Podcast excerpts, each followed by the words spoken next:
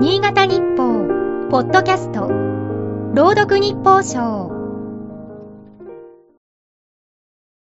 1月31日、能登半島地震の影響で、同じ石川県の金沢市は、観光客が激減しているという。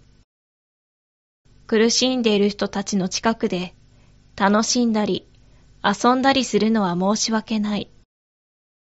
こんな風に遠慮しているのかもしれない。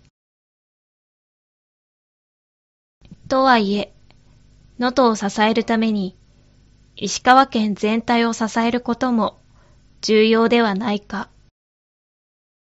観光は地域の重要な産業だ。幸い、被害が少なかった金沢を訪れることはきっと、復興の下支えにもつながる。災害のたび、被害が少ない周辺地域の観光などが敬遠される風評被害が指摘される。現地の情報が十分でないことも一因だろう。同じ石川県でも甚大な被害を受けた地域とそうでない地域がある。ニュースが伝える事実も膨大な事柄の一部でしかないはずだ。物事を多面的に理解するのは簡単ではない。もともと人には聞こえない音や見えないものもたくさんある。人間が聞き取れる周波数は20から2万ヘルツ。年を取ると高い音が聞こえにくくなるように、人の耳では捉えられない音は多い。